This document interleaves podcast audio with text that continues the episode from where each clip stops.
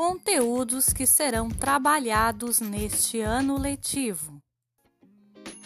Agora vamos abordar os temas que serão estudados no primeiro trimestre: Reinos e povos da África, saberes dos povos africanos e pré-colombianos expressos na cultura material e imaterial, os reinos do Sahel, povos iorubás e bantos a Europa moderna em formação.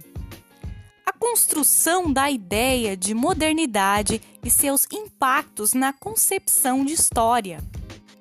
A ideia de novo mundo ante o mundo antigo. Permanências e rupturas de saberes e práticas na emergência do mundo moderno. O renascimento. Humanismos, uma nova visão de ser humano e de mundo, renascimentos artísticos e culturais.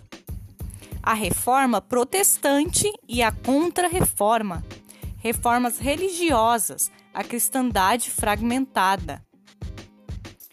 O Estado absolutista e o mercantilismo, a formação e o funcionamento das monarquias europeias, a lógica da centralização política e os conflitos na Europa, as lógicas mercantis e o domínio europeu sobre os mares e o contraponto oriental, a emergência do capitalismo. América, terra de muitos povos saberes dos povos africanos e pré-colombianos expressos na cultura material e imaterial. A expansão marítima europeia, a conquista e a resistência na América. A construção da ideia de modernidade e seus impactos na concepção de história. A ideia de novo mundo ante ao mundo antigo, com suas permanências e rupturas de saberes, práticas da emergência do mundo moderno, as descobertas científicas e a expansão marítima, grandes navegações, espanhóis na América, a conquista da América e as formas de organização política dos indígenas e europeus, conflitos, dominações e conciliação portugueses na América.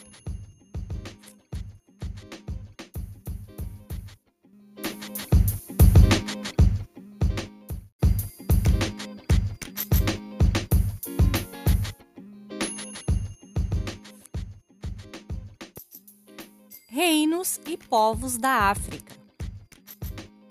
Os reinos do Sahel Neste capítulo, você vai conhecer um pouco sobre os antigos reinos africanos que se estabeleceram na região do Sahel. De origem árabe, a palavra Sahel significa margem ou borda.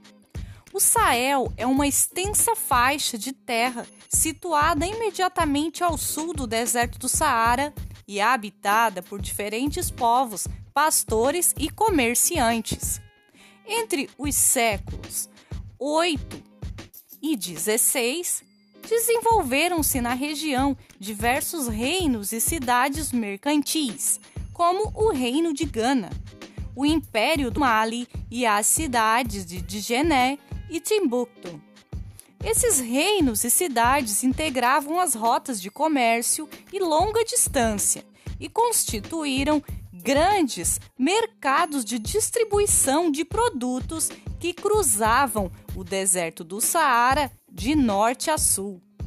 Por isso, as rotas são chamadas de transaarianas. Mercadores, principalmente árabes, vindos do norte da África, levavam sal e cobre aos mercados das sociedades saelianas, onde adquiriam ouro, marfim, peles, pessoas escravizadas e outros artigos. Os rios Senegal, Gâmbia e Níger eram muito importantes para os povos que viviam na região do Sahel, pois suas cheias fertilizavam áreas onde eram cultivados diversos produtos.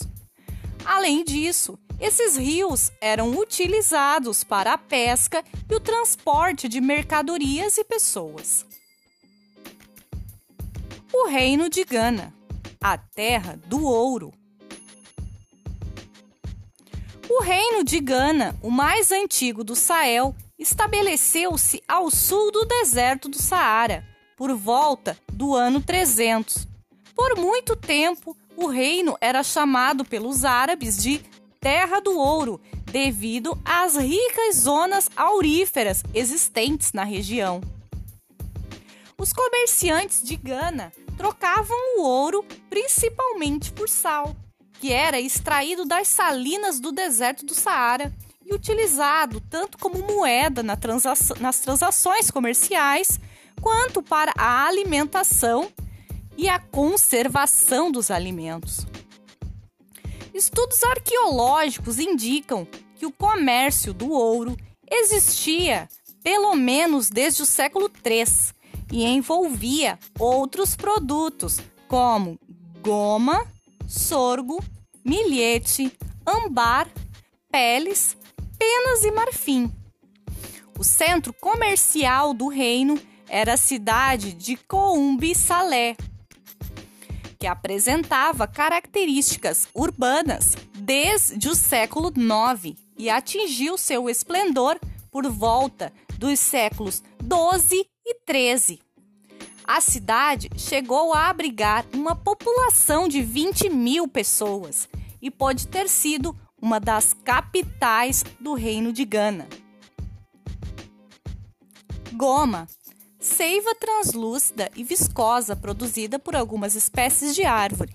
O ambar é uma resina fóssil de cor amarelada encontrada em solos aluviais.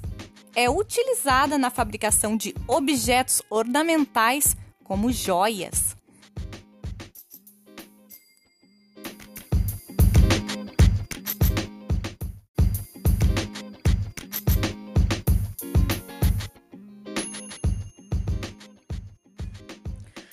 O Império do Mali.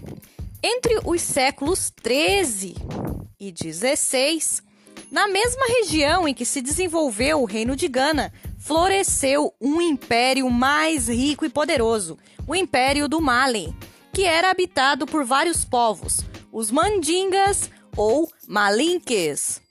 Eram o grupo principal e falavam a mesma língua do povo de Gana. Além disso, também adotaram a cultura e a religião do Islã.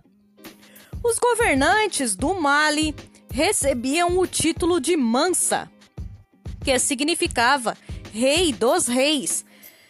Segundo cronistas árabes, Sundiata Keita foi um dos Mansas mais famosos. No século XIII, fundou o reino e centralizou diversos grupos malinques sob seu poder. Outro importante governante foi Mansa Musa, 1280 a 1337, que organizou o império em províncias, estreitou os laços com o Egito e ampliou a extensão do reino. Mansa Musa também fez uma peregrinação a Meca em 1324, carregando pelo deserto ouro e presentes. Sua viagem foi relatada no Atlas Catalão de Abraham Cresque, publicado em 1075. O comércio, o controle das rotas transaarianas e a cobrança de taxas sobre os produtos como ouro, sal, escravo, marfim e noz de cola eram fundamentais para a manutenção do Estado, da corte e do Mansa. Com as taxas cobradas, o imperador obtinha cavalos para o exército e comprava tecidos e artigos de luxo como forma de demonstrar o seu poder. A população em geral não era favorecida pela riqueza do comércio transaariano, exceto pelo sal, indispensável na sua alimentação. Os súditos viviam em vilarejos, habitando casebres feitos de barro, cultivavam milhete, sorgo, inhame, algodão e feijão. Criavam animais, como bois, camelos e cabras. Pescavam, teciam e produziam objetos artesanais, como cestos e potes.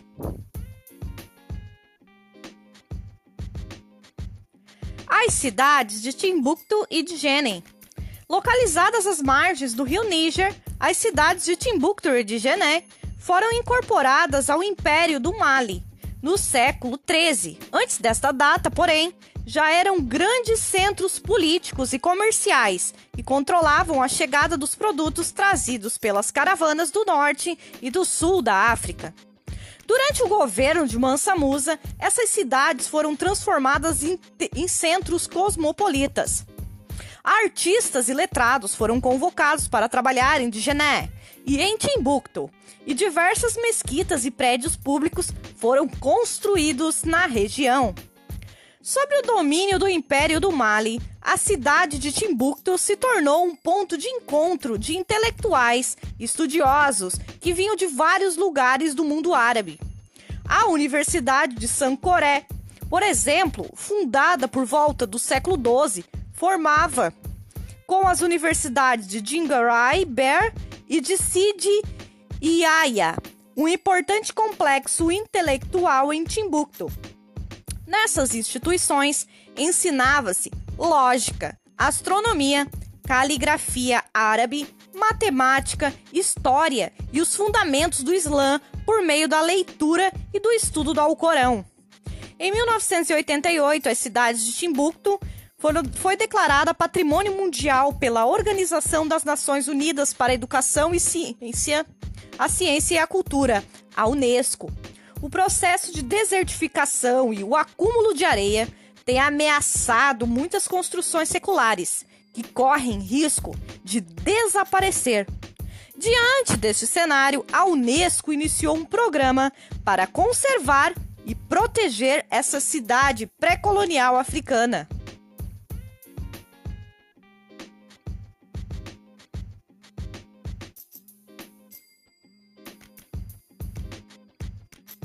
A presença do Islã em Gana.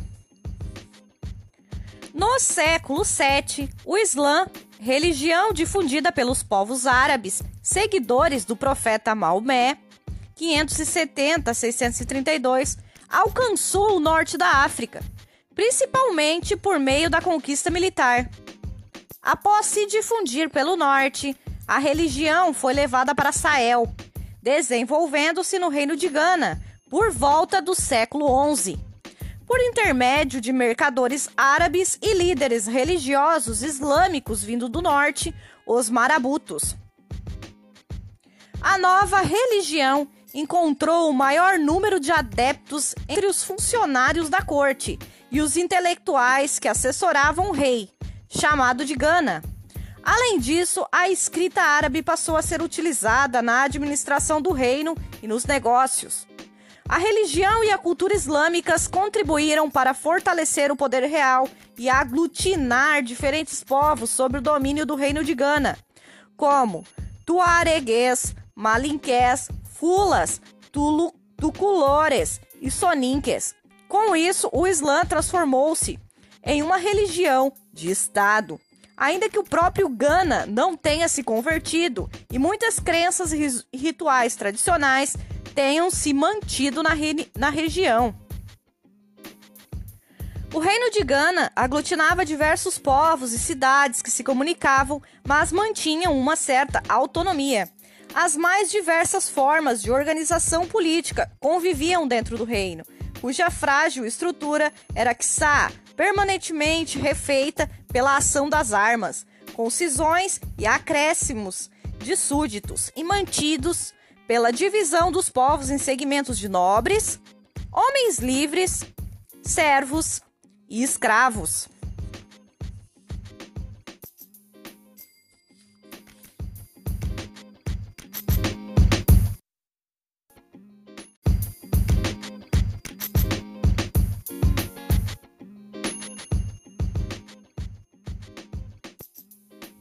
A tradição oral. Por muito tempo foi difundida a ideia de que os povos sem escritas não tinham cultura. A partir da década de 1970, Muitos historiadores passaram a se esforçar para combater esse equívoco e valorizar o modo de vida das sociedades de tradição oral. Em 2003, a Unesco criou a política Patrimônio Vivo, que reconhece os saberes guardados e transmitidos por homens e mulheres de geração em geração, reafirmando assim a importância da tradição oral como fonte de cultura. Em diversas sociedades, como as da África Ocidental, as tradições orais, as técnicas e os rituais ligados à palavra, ao corpo e à musicalidade sempre foram reconhecidos e valorizados. Os mestres de uma tradição conhecem e preservam os saberes, os costumes, as experiências e os valores adquiridos ao longo do tempo por uma sociedade. Por isso, são muito valorizados no grupo. As civilizações africanas do Saara e ao sul do deserto eram em grande parte civilizações da palavra falada. Mesmo onde existia a escrita, como na África Ocidental a partir do século XVI, pois muito poucas pessoas sabiam escrever, fica, ficando a escrita muitas vezes relegada a um plano secundário em relação às preocupações essenciais da sociedade. Seria um erro reduzir a civilização da palavra falada simplesmente a uma negativa, a ausência do escrever, e perpetuar o desdém inato dos letrados pelos iletrados, que encontramos em tantos ditados, como no provérbio chinês: a tinta mais fraca é preferível à mais forte palavra. Isso demonstraria uma total ignorância da natureza dessas civilizações orais.